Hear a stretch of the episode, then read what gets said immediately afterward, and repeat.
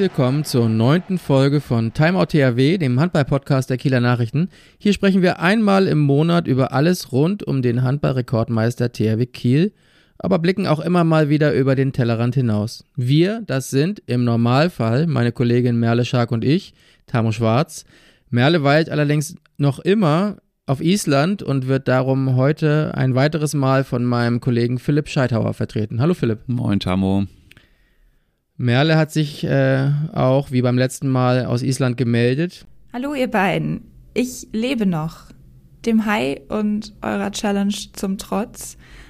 Wie genau das abgelaufen ist und ähm, wie er mir geschmeckt hat, könnt ihr euch bei Instagram angucken. Da hat unsere Producerin Kerstin das Ganze als Real verarbeitet, denn ich habe natürlich ähm, mich nicht einfach in den Supermarkt gestellt und das Zeug zu probieren, sondern ich habe mir ein Spezialitätenrestaurant ausgesucht und jemanden, der noch ein bisschen erklärt, was es damit auf sich hat.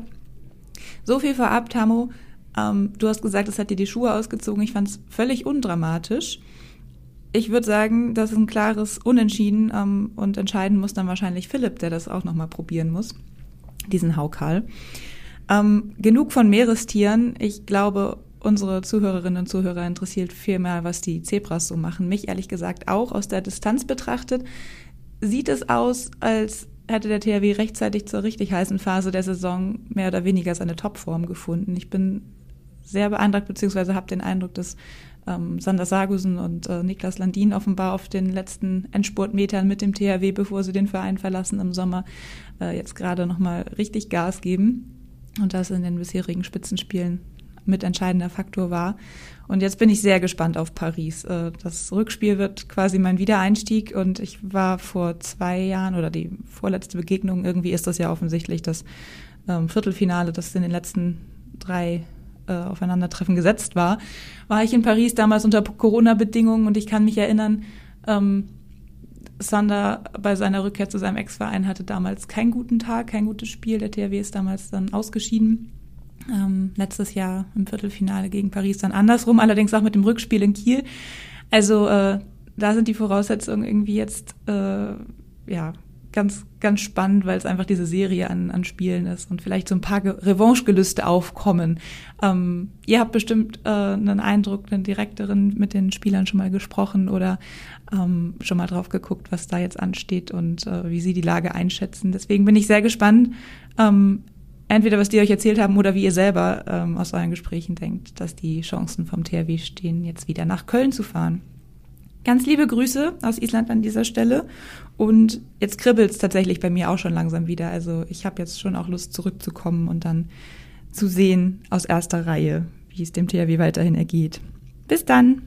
Ich muss sagen, ich habe da ja so meine Zweifel. Ich möchte jetzt mal den Starkoch Jamie Oliver zitieren, der irgendwann mal gesagt hat, also außer fremde Frauen, die ihm jemals die Schuhe ausgezogen haben, hat das nur dieser Haukal geschafft. Und ich kann das eigentlich auch bestätigen, denn als ich den probiert habe auf Island, hat mich das geschmacklich irgendwie an den Geruch beim Kieler Woche Holstenbummel hinterm Klowagen erinnert. Ähm, also weiß ich nicht, ob Merle vielleicht ein äh, Starkoch bei sich auf Island hatte, der irgendwie ein Erbarmen mit ihr hatte oder ob Merle einfach immun ist gegen gewisse Geschmäcker, das weiß ich nicht. Aber ähm, wenn wir von, vom Kribbeln reden, äh, das hatte ich beim Essen auf jeden Fall hinterher und währenddessen. Aber äh, Merle hat schon recht, es geht wieder los mit dem Kribbeln. Aber schauen wir doch erstmal noch ein bisschen zurück und widmen uns dem Formcheck. Es ist ja etwas kurios, Philipp, wenn wir schauen, dass es Monate gab, zwischen zwei Podcast-Folgen, wo teilweise acht oder neun Spiele absolviert wurden vom THW Kiel. Und das wird auch im nächsten Monat wieder so sein. Und dieses Mal waren es nur drei mickrige Spiele, aber zwei Top-Spiele, die es wirklich in sich hatten. Wie fällt denn dein Zebra Formcheck so aus? Ja, ich glaube, der kann diesen Monat ähm, nicht anders sein als positiv. Angefangen mit dem 29-19 gegen Flensburg, dann war die Länderspielpause und danach bei den Rhein-Neckar-Löwen mit einer ganz, ganz kurzen Vorbereitungszeit, 31 zu 27, sehr, sehr souverän zu gewinnen. Ähm, damit die Top 5 für die Saison abzuschließen, war schon herausragend. Dazu jetzt am Wochenende 33-23 gegen einen normalerweise sehr unangenehmen Gegner Hannover Burgdorf zu gewinnen, die sehr oft Spiele sehr, sehr eng gestalten und dass sie mit zehn Toren verlieren, ähm, das hat absoluten Seltenheitswert. Also von daher, ähm, ja, sehen wir einen sehr, sehr starken THW, der im Moment sehr viel Ruhe ausstrahlt. Philipp Jicher sagte ja vor dem, vor dem Spiel gegen die Recken, ähm, wir müssen nicht gewinnen, wir wollen es aber. Und ähm, das ist ein riesiger Unterschied. Ähm, will da so ein bisschen auch den Druck von der Mannschaft fernhalten. Aber ich finde, das verkörpert die Mannschaft gerade extrem. Diesen, diesen Willen, aber nicht diesen extremen Druck, nicht diesen Siegesdruck zu haben. Von daher, ja, spielen sie im Moment sehr, sehr fokussiert. Ich fand jetzt auch gerade am Wochenende wieder extrem seriös, sind in den entscheidenden Momenten da und setzen dann auch noch spielerische Highlights. Und was mir besonders aufgefallen ist in den letzten Wochen, dass die Phase direkt vor der Halbzeit immer sehr, sehr stark ist. Gegen mhm. Flensburg machst du da aus dem 7-7 ein 13-7. Gegen Hannover machst du aus dem 14-14 20-14 in den letzten fünf Minuten. Ähm, gegen Rhein-Neckar-Löwen stellst du von, von 9 zu 7 Führung auf 15-11 und gehst jeweils mit einem echt guten Gefühl in die Halbzeitpause. Vielleicht auch, weil du die Standpauke von Philipp Jicher fürchtest. das kann natürlich sein. Ich finde, ich finde einmal das sehr interessant. Ich finde aber auch, dass diese drei Spiele sehr frappierend gezeigt haben, dass der THW immer Lösungen findet.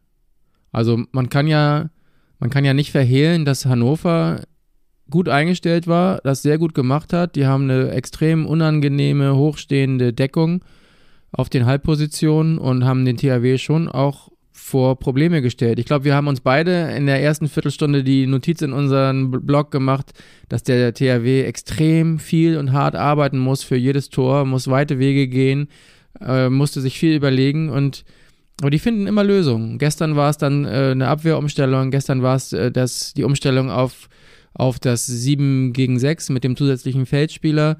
Ja, und ähm, sie finden eben Lösungen, die auch immer ähm, sehr konzentriert und sehr sorgfältig umgesetzt werden und den Gegner dann ähm, irgendwie in Schach halten können. Das finde ich wirklich interessant. Gestern muss man noch mal kurz erklären, wir nehmen am, heute am Montag auf ausnahmsweise mal.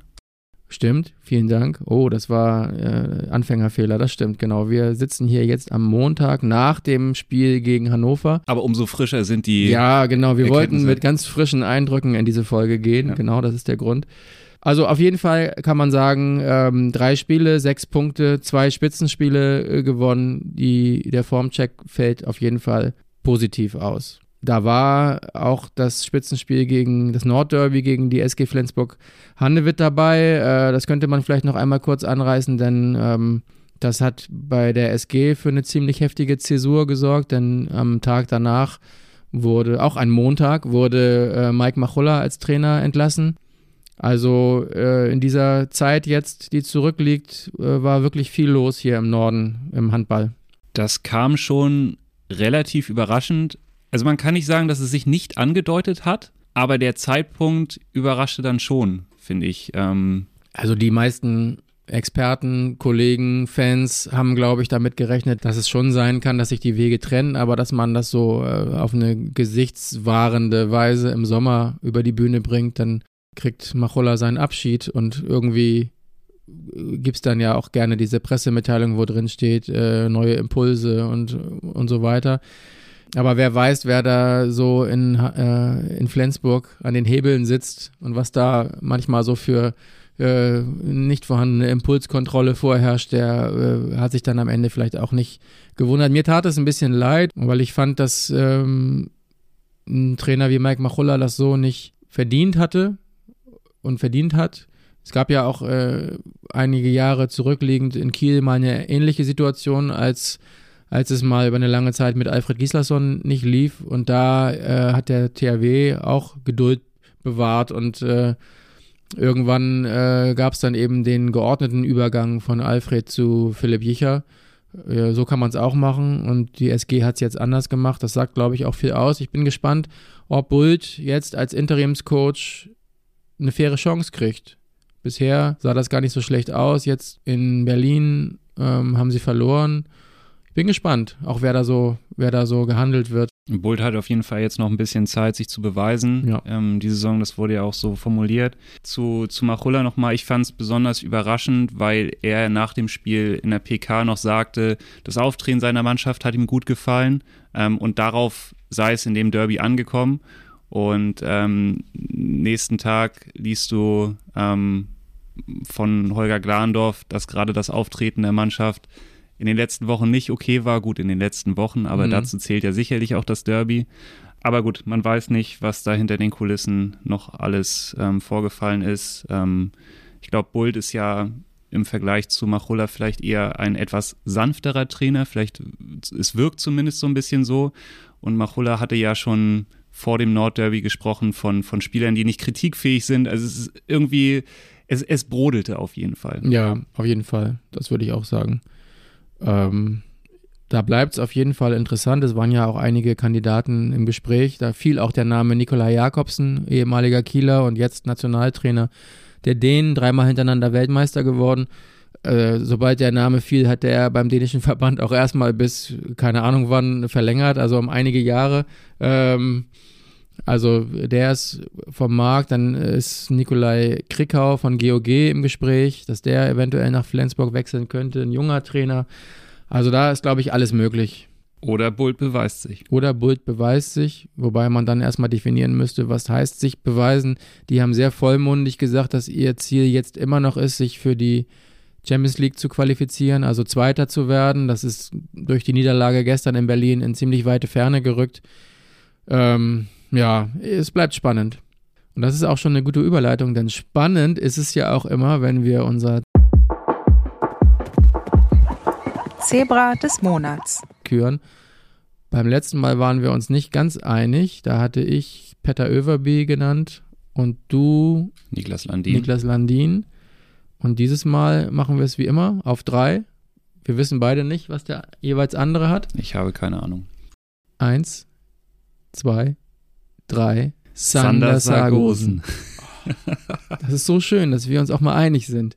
Weißt du, woran mich das gerade erinnert hat? Erinnerst du dich? Ich glaube, es war nach dem Hamm-Spiel. Da steht eine Schar norwegischer Fans, die singt Sander Sargosen. Sander Sargosen. Ja, genau. so ein Das bisschen. Das war, genau. Habe ich das gerade im Kopf? Ja. Aber wir haben es nicht gesungen. Machen wir nächstes Mal. Ich wusste ja nicht, dass du den gleichen hast. Stimmt. Ja, Willst du anfangen? Ja, ich, ich fange mal an. Für mich zeigt Sargosen jetzt in den letzten THW-Spielen, dass er unbedingt nochmal die Meisterschaft holen will. Ich finde, er stand, oder mir ist es besonders im Spiel gegen Flensburg aufgefallen, wo er mit Sarabetz und auch Niklas Landin ja direkt von Anfang an auf dem Feld stand, für, für alle Beteiligten das letzte Nordderby im THW-Dress. Und ähm, ja, er war so bisschen abgetaucht, wenn man das beim Spieler solcher Klasse sagen kann. Ähm, Mitte April hat er ja auch mit dir gesprochen und gesagt, es läuft gerade nicht so hundertprozentig. Ja, das kann man schon sagen. Also, weil er es eben auch selber gesagt hat. Er hat Ja. zu mir gesagt, es läuft nicht so, wie ich möchte und hat sehr mit seiner Leistung gehadert, hat gleichzeitig aber auch auf die ihm eigene, sehr angenehme Art äh, ein großes Lob ausgesprochen für Erik Johansson, der ja so ein bisschen still und heimlich an ihm vorbeigezogen war. Und er hat gesagt, der ist so ein guter Junge, der macht das richtig gut. Die Mannschaft braucht ihn und bei mir läuft es im Moment nicht, aber dann ist das eben so, da muss ich härter arbeiten. Und äh, insofern, ähm, Ja, ich glaube, Auslöser waren auch so ein bisschen diese zwei Stürmerfouls in der Schlussphase gegen Magdeburg. das war sehr unglücklich. Ja, Ja. ja. Aber große Spieler sind in den großen Momenten da. Und in den letzten drei Spielen ist er mit 17 Toren bester THW-Schütze und hat jetzt gerade gegen die Löwen und jetzt auch gegen Hannover bewiesen, ja, was er, was er für den THW einfach bedeuten kann. Ähm, und warum der THW ihn, auch damals geholt hatte. Geht dahin, wo es weh tut, ähm, kann jetzt, finde ich, besser einschätzen, in welche 1 gegen 1 Duelle er geht. Ähm, und Haben wir ja, eigentlich ein Phrasenschwein? Dann müsstest du jetzt für er Wie geht viele? dahin, wo es weh tut, 5 Euro reinwerfen. oh, weiß nicht, so viel Kleingeld habe ich gar nicht mit. Aber wenn wir, Aber schon, bei, ich- wenn wir ich- schon bei Klischees sind, äh, es könnte natürlich auch sein, dass ihm äh, die näher rückende Vaterrolle noch einen, einen zusätzlichen Auftrieb gegeben hat. Er wird mit seiner Frau Hannah Oftedal nämlich im Sommer zum ersten Mal, also die werden zum ersten Mal Eltern eines Jungen, das haben sie auch schon bekannt gegeben. Ähm, und ich glaube, der möchte unbedingt mit zwei Titeln möglichst aus Kiel sich verabschieden. Zwei Titel gleich. Ich glaube, äh, ja, also hat er zu mir gesagt, am liebsten möchte er zwei Titel gewinnen. Naja. Sind ja auch noch zwei äh, im Geschäft. Also warum da, nicht? Da kommen wir auch nochmal gleich zu. Da kommen wir gleich noch zu, genau. Ich finde äh, auch, man, man darf auch ruhig nochmal tiefer in die Statistik gucken. Natürlich ist äh, Sargosen, der ja aufgrund der Sprunggelenksfraktur auch Teile der Saison verpasst hat, ist er im Ranking der besten Kieler Torschützen gar nicht so weit oben. Wie sollte er auch, denn er hat nur 26 von 47 Spielen absolviert, aber hat in diesen 26 Spielen schon 106 Tore für den THW geworfen, was ein Schnitt von 4,1 ist. Und damit ist er wirklich äh, auch ganz oben mit dabei und ist unglaublich wichtig für diese Mannschaft. Und das nicht nur für äh, wegen jedes Tores, was er wirft, sondern auch als Assistgeber, als Motivator. Ähm, ja, sieht man eigentlich in jeder Minute, die er spielt. Kann ich nichts hinzufügen. Denn ich hatte zum Beispiel auch nochmal gesehen, bei den Löwen hatte er sieben Tore geworfen, war bester Kieler Schütze, war aber auch noch an vier weiteren Toren beteiligt. Also diese, diese Torbeteiligung, egal ob es jetzt der letzte Pass ist oder vielleicht der vorletzte, der einen wichtigen, klugen Spielzug einleitet, da äh, sammelte er wirklich immer Punkte ohne Ende. Das ist schon wirklich so, dass er sehr wichtig ist. Ja, er spricht ja auch wieder dafür, dass er genau mehr wieder dieses Gefühl gefunden hat, wann gehe ich in 1 zu 1 Duelle und wann nicht. Also vielleicht waren diese Stürmerfouls gegen Magdeburg genau diese Initialzündung dafür, um nochmal mehr mit sich selbst zu arbeiten und darüber mehr nachzudenken und das dann auf dem Feld dann ja umzusetzen. Eine berühmte Persönlichkeit hat mal gesagt, das Beste in einem selbst findet man erst, wenn man Kinder hat oder wahrscheinlich wie bei Sander Sargosen, auch wenn sich Kinder ankündigen. Vielleicht ist das ja wirklich ein Klischee, was in diesem Fall aus, aufgeht. Weiß gar nicht, ob ich das bestätigen kann. Das müssen andere beurteilen. Kommen wir zur nächsten Rubrik und zwar Notizblock. Der Notizblock ist in dieser Ausgabe leider eine, eine weniger erfreuliche Rubrik, denn eigentlich äh, ist das nur eine ziemlich ausgedehnte Krankenakte. Dass äh, Steffen Weinhold jetzt für den Rest der Saison ausfällt, haben wir ja schon berichtet. Ähm, der Verein hat keine genaue Diagnose äh, mitgeteilt und auch nicht genau mitgeteilt, ob diese Verletzung eventuell auch noch in die nächste Saison strahlen wird. Ähm, bin mir ziemlich sicher, dass der THW auf dem Transfermarkt da auf der Linkshänderposition nochmal tätig werden wird, aber das haben wir beim letzten Mal schon ausgedehnt hier äh, erörtert. Jetzt kommen noch weitere äh, schlechte Nachrichten hinzu, denn so wie es aussieht, hat sich äh, im Spiel gegen Hannover auch noch Erik Johansson an der Hand verletzt. Nikola Bielik hatte das Spiel verpasst wegen Problemen mit den Adduktoren. Ähm, und das ausgerechnet jetzt. Das ist schon ziemlich In der heißen Phase, ja. Ja. Ja, Viktor Schilagi sagte ja, ähm, er ist relativ guten Mutes für die letzten Bundesligaspiele, wenn alle gesund bleiben. Ähm, und ausgerechnet jetzt diese Hiobsbotschaften. Bei Erik Johansson sah es wirklich nicht so gut aus. Der hatte die linke Hand eingegipst oder taped. Also es war irgendwas dazwischen, glaube ich. Ich glaube, ein Gips war es noch nicht, aber äh, ziemlich stark bandagiert. Es war ein sehr dickes Tape. Ja, ja, ja. Der hatte im, äh, im Herbst bzw. Winter hatte er schon mal äh, den Mittelhandknochen der Wurfhand der rechten Hand äh, gebrochen, war dann für zehn Spiele ausgefallen und zur WM im Januar ins Team der Schweden zurückgekehrt. Jetzt ist es die linke Hand, ähm, aber das sah nach ziemlich dollen Schmerzen aus und ähm, es gibt zwar jetzt zum Zeitpunkt unserer Aufnahme noch keine genaue Diagnose, aber eigentlich äh, konnte man schon sehen, dass das nicht ganz glimpflich ablaufen wird, wahrscheinlich. Insofern drücken wir trotzdem die Daumen, aber ähm, wenn Weinhold, Johansson, Bielik jetzt alle raus sind oder wären vor den Viertelfinalspielen gegen Paris in der Champions League, das wäre schon ein herber Rückschlag. Gut, bei Billig muss man erstmal abwarten. Er genau. ist jetzt erstmal gegen die Hannover, äh, Hannoveraner ausgefallen umso wichtiger, Sargosen in Topform. Mm, und Mia Zarabetz in Topform im Moment, finde ich, auf der Rückraummitte. Und ein Valinius, der wieder da ist. Ein Valinius, der wieder da ist, der gestern aber auch noch eine ganz schöne Portion Unsicherheit mit sich rumgeschleppt hat.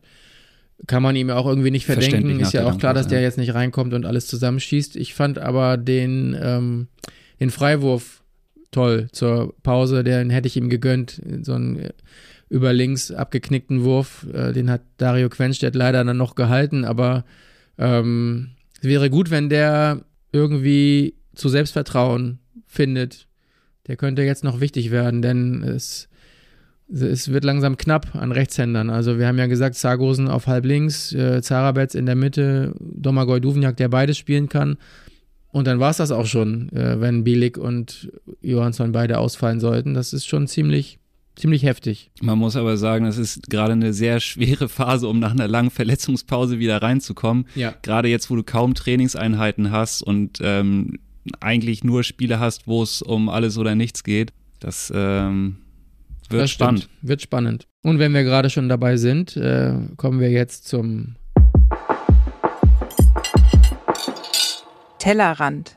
In der Rubrik Tellerrand wollen wir gerne heute ein bisschen ins ein bisschen tiefer ins Champions League Viertelfinale schauen, auf die anderen Partien, aber auch auf die Partie des THW gegen Paris. Es sind vier Partien im Viertelfinale, logischerweise. Klein gegen Groß haben wir bei GOG gegen Barcelona. GOG äh, aus Gulme, ein Ort mit 900 Einwohnern gegen den großen FC Barcelona. Ich würde sagen, da sind die Rollen am deutlichsten verteilt. Am engsten kann ich mir vorstellen, wird es bei Telekom Westbrem gegen Kielce mit Andy Wolf im Tor und beim THW gegen Paris Saint-Germain. Das vierte Duell ist Wisla Plotz gegen den SC Magdeburg. Da sehe ich die Favoritenrolle doch deutlich bei den Magdeburgern. Ja, was meinst du? Würde ich so mitgehen. Ähm, ich bin auf das Magdeburger Duell gespannt. Ähm, Plotzk hatte ja Nantes in den Playoffs ausgeschaltet, also auch wirklich ein Hochkaräter. Ähm, aber ich denke auch, dass sich Magdeburg die Chance nicht entgehen lässt, da ins Playoff ähm, einzuziehen. GOG bin ich gespannt. Ins ähm, Final Four meinst du? Ah, was habe ich gesagt? Playoff. Die Playoffs waren ja vor einer Runde schon. Ja, das ist mir bewusst äh, ins Final Four. Warte ja. mal, ich, wir brauchen noch ein anderes Sparschwein. ja, ich werde arm. ähm, GOG, äh, ich muss sagen, ich bin äh, großer Morten Olsen-Fan. Ähm, damals aus der Zeit äh, in Hannover. Der hat mir sehr gut gefallen. Dazu dein Emil Matzen und Simon Pütlik. Ähm, aber trotzdem, ich denke, dass Barcelona eine sehr, sehr abgezockte Truppe ist. Ähm Dazu einmal kurz als Erklärung für diejenigen, die die letzte Folge nicht gehört haben. Also Simon Pütlik geht zur SG Flensburg-Handewitt und so. wenn du sagst, mein Emil Matzen, Emil Matzen ist momentan in der Champions League mit 92 Toren äh, führender des Torjäger-Rankings, ist ein Linkshänder, spielt auf der halbrechten Rückraumposition und auf der gleichen Position wie Steffen Weinhold. Genau, und so ein Zufall, dass wir der Meinung sind, dass der THW voraussichtlich auf dem Transfermarkt auf dieser Position nochmal tätig werden wird. Und dann ist der Weg zur Personalie Emil Matzen irgendwie nicht weit, aber ich glaube, dass es in Europa auch noch andere Vereine gibt, die an dem Interesse haben könnten. Das würde ich auch nicht ausschließen. Würde ich nicht ausschließen, aber denen fühlen sich normalerweise eigentlich ganz wohl in Kiel damit belassen wir es dabei. Äh, Kielce gegen Westbrem sehe ich genauso wie du. Ähm, da ist, denke ich mal, alles möglich. Kommen wir zum THW gegen Paris. Worauf kommt es an für den THW? Ich finde es spannend. Ich habe gestern mit Mia Zarabetz nach dem Hannover-Spiel gesprochen. Ein Spiel, was nur noch mal zur Erinnerung, was der THW mit zehn Toren Vorsprung gewonnen hat. Und Mia Zarabetz war sehr kritisch, hat gesagt, ja, das Ergebnis, Tordifferenz, was getan, alles gut, aber das war nicht alles sauber und korrekt, wie wir das gespielt haben, äh, besonders im Angriff und so richtig zufrieden bin ich nicht und das muss gegen Paris viel besser werden und wir haben nicht auf Top-Niveau gespielt und wir müssen aber gegen Paris auf Top-Niveau spielen. Also habe lange nicht mehr jemanden nach einem Zehn-Tore-Sieg im Handball so kritisch über die eigene Leistung sprechen hören. Ähm, aber vielleicht ist es auch genau das, genau dieser Spirit, den Philipp Jicher ähm, irgendwie implementieren will oder wollte in dieser Mannschaft. Ich glaube, dass, das würde Philipp Jicher jetzt vielleicht nicht gerne hören, weil man vorher ja den Gegner nicht klein machen soll. Aber ich glaube schon, dass Paris nicht mehr das Paris der letzten Jahre ist. Da hat sich personell einiges getan. Die sind auch gar nicht mehr so unangefochten in der Liga. Die führen mit einem Punkt die französische Liga an vor Nantes. Mm, es kommt am vorletzten Spieltag auch noch zum direkten Duell. Also könnte auch unter Umständen sein, dass die gar nicht französischer Meister werden. Aber natürlich ist das einfach eine Mannschaft, die mit enorm viel Weltklasse gespickt ist. Und das wird auch natürlich ein anderes Spiel als gegen die TSV Hannover Burgdorf. Das kann man schon sagen. Es ist so einfach, dass Niklas Landin das Torhüterduell gegen Yannick Grehn und Andreas Palika gewinnen muss. Ja, also auf jeden Fall ist das Torhüterduell ein entscheidender Faktor. Das kann man wohl schon sagen. Auch ganz interessant, weil ähm, Niklas Landin und Yannick Grehn auch befreundet sind und in der Nationalmannschaft ja auch nicht viele, nicht wenig Schlachten gemeinsam geschlagen haben. Ja, das Torhüter-Duell ist wichtig. Die Einstellung der Abwehr, die Abwehrformation wird wichtig sein. Dann wird mitentscheidend sein, logischerweise, wer beim THW überhaupt spielfähig ist und auf der Bank steht. Ein, ein ganz anderes ähm, Thema ist noch ähm, die, äh, die ungleichen Voraussetzungen, mit denen diese beiden Mannschaften in dieses Duell gehen. Ich habe mich da gestern ähm, mit Philipp Jicher drüber unterhalten. Also Paris hat es äh, geschafft, das Ligaspiel schon am vergangenen Freitag auszutragen. Die können dann äh, am Sonnabend regenerieren, am Sonntag, Montag, Dienstag trainieren vielleicht nach dem Training am Dienstag anreisen, dann äh, am Dienstagabend in der Arena nochmal ein bisschen, ähm, ja, ein bisschen Luft schnuppern hier, Kieler Luft. Ähm, und wie sieht es beim THW aus? Äh, der spielt am Sonntag gegen Hannover. Am Montag steht das Videostudium auf dem Programm und am Dienstag ist einmal Training. Ich würde jetzt schon sagen, das sind etwas ungleiche Voraussetzungen, aber so ist das. Und Paris hat auch kein Spiel äh, zwischen Hin- und Rückspiel. Der THW spielt äh, am Samstagabend 20.30 Uhr in Stuttgart in der Bundesliga. Ist die zweitweiteste Auswärtsreise der Liga. Magdeburg geht es übrigens ähnlich. Die müssen zwischen Hin- und Rückspiel äh, im Spitzenspiel bei den Rhein-Neckar-Löwen antreten.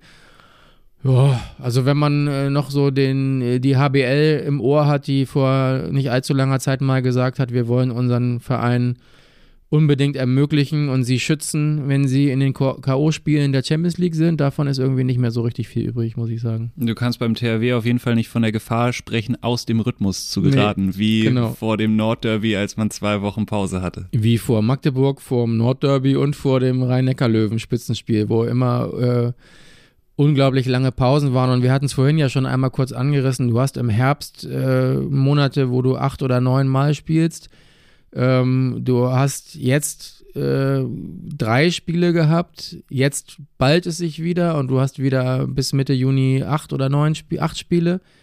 Ähm, das ist schon irgendwie schwer zu erklären, finde ich.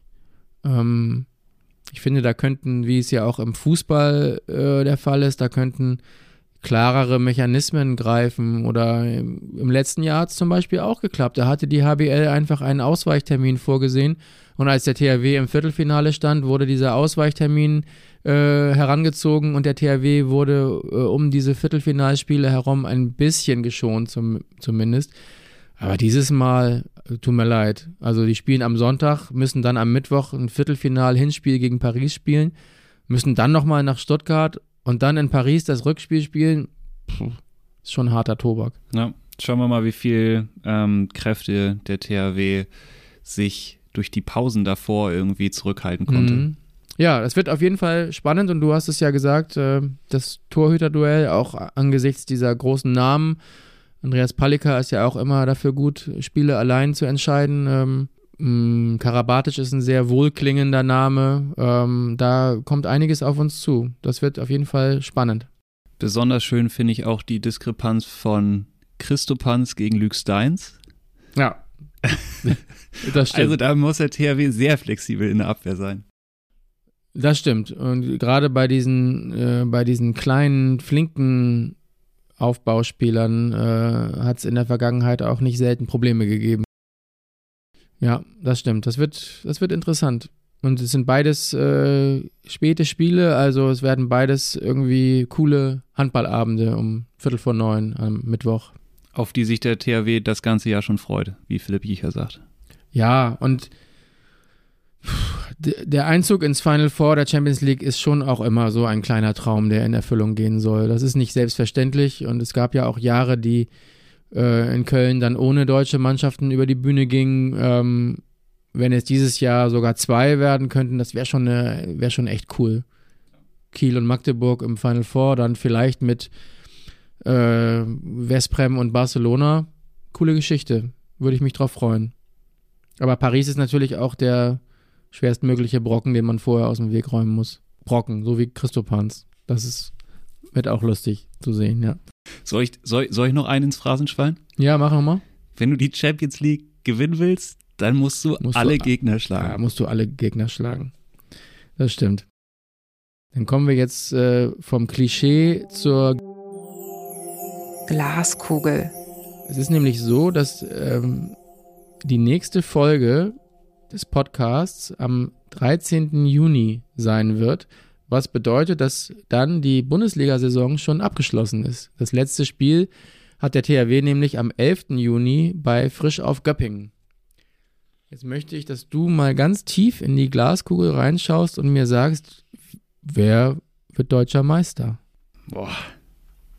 Ich, äh, ich muss die Glaskugel noch ein bisschen polieren, glaube ich. Ich glaube, dass der THW sehr, sehr gute Chancen hat. Ich glaube bloß, dass das da keiner hören möchte im Moment. Ähm, aber wenn wir uns ähm, das Restprogramm angucken, du hattest vorhin schon mal erwähnt, dass die SG Flensburg-Handewitt sich durch die Niederlage bei den Füchsen Berlin eigentlich ähm, verabschiedet hat. Also eigentlich ist es ein Dreikampf. Ähm, ein Dreikampf, wo es auch um die Tordifferenz gehen könnte am Ende. Aber auch da hat der THW im Moment sehr gute Karten. Ähm, Gerade Kur jetzt. Kurz einhaken, genau, der THW ähm, liegt 21 Tore vor dem SC Magdeburg und hat sogar noch ein Spiel weniger absolviert. Ja. Und dazu kommen bei, beim SC Magdeburg jetzt die Löwen auswärts, danach Flensburg zu Hause. Das sind keine Gegner, wo du denkst, die werden jetzt mit 10 und mehr aus der Halle geschossen. Also 21 Tore besser ist schon fast wie, wie ein extra Pünktchen Vorsprung, ja. muss ich sagen. Ja, ja ähm, ich bin gespannt, wie, wie Magdeburg diese beiden Spiele übersteht. Ähm, zwischen den Champions League Viertelfinalpartien, ähm, die Löwen und danach Flensburg. Also es sind jetzt die Topspielwochen für, für Magdeburg. Ähm, letzter Spieltag auch ein sehr unangenehmiges, unangenehmiges Spiel, un, unangenehmes Spiel. Da haben wir wieder das andere Schweinchen, ja, ja. unangenehmig. Ja, gegen, gegen Wetzlar auswärts. Mhm. Ähm, für Wetzlar könnte es dann noch gegen den Abstieg gehen, da kommen wir gleich nochmal kurz zu. Was sind denn die größten Stolpersteine für ein THW? Das Restprogramm sieht eigentlich gar nicht so knifflig aus, aber alleine nur, wenn man betrachtet, zwischen den beiden Paris-Viertelfinals treten sie beim TVB Stuttgart an. Und beim TVB Stuttgart hat neulich ja äh, auch nochmal ein ganz anderer Favorit, nämlich die Füchse Berlin, federn gelassen. Also ich sag's nochmal, also in Stuttgart gegen den HC Erlangen, beim HSV, beim Bergischen HC, gegen die HSG Wetzlar und am Ende in Göppingen. Ja, das Unangenehme ist vielleicht, dass du vier Auswärtspartien hast. Ähm, ja, aber wie du sagst, ähm, in Stuttgart denke ich vielleicht, dass das unangenehmste Spiel, aber im Prinzip, so wie die letzten Wochen gelaufen sind, beim HSV vielleicht noch? Die beim sind, HSV. Die, die sind irgendwie äh, auf Europakurs. Die ums internationale Geschäft spielen, ja. ja. Und Berlin spielt noch gegen Minden, die auch im Abstiegskampf sind, spielt am letzten Spieltag in Lemgo, was unangenehm sein kann, spielt gegen den HSV. Noch zu sagen, vielleicht, dass Magdeburg, ja, fünf Spiele noch zu absolvieren hat, Berlin und THW sechs.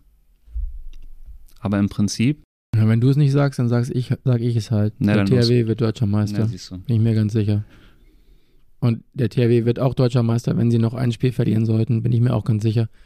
Ich würde nicht mal denken, dass alle anderen Mannschaften jetzt noch schadlos durch die Saison kommen. Du hast es ja eben gesagt, Magdeburg hat auch noch Spitzenspiele zu absolvieren. Ähm die Füchse Berlin haben übrigens noch das ähm, Final Four in der European League dazwischen. Ja, in Flensburg. In Flensburg. Es gab Gerüchte, beziehungsweise mittlerweile sind das, glaube ich, gar keine Gerüchte mehr, dass die Füchse versucht haben, der SG Flensburg-Handewitt dieses Final Four abzukaufen. Aber so richtig nett war das dann am Ende auch nicht, denn äh, ich glaube, Flensburg musste an die ERF 250.000 Euro bezahlen und wie ich gehört habe, haben die Füchse gesagt, naja gut, für 100.000 Euro würden wir es nehmen. Dann wäre die SG also auf den Kosten sitzen geblieben und ja, jetzt müssen die sehen, wie sie die Halle, ohne dass sie selbst dabei sind, irgendwie vollkriegen. Ja. Ähm, es könnte zum deutschen Finale kommen gegen Göpping.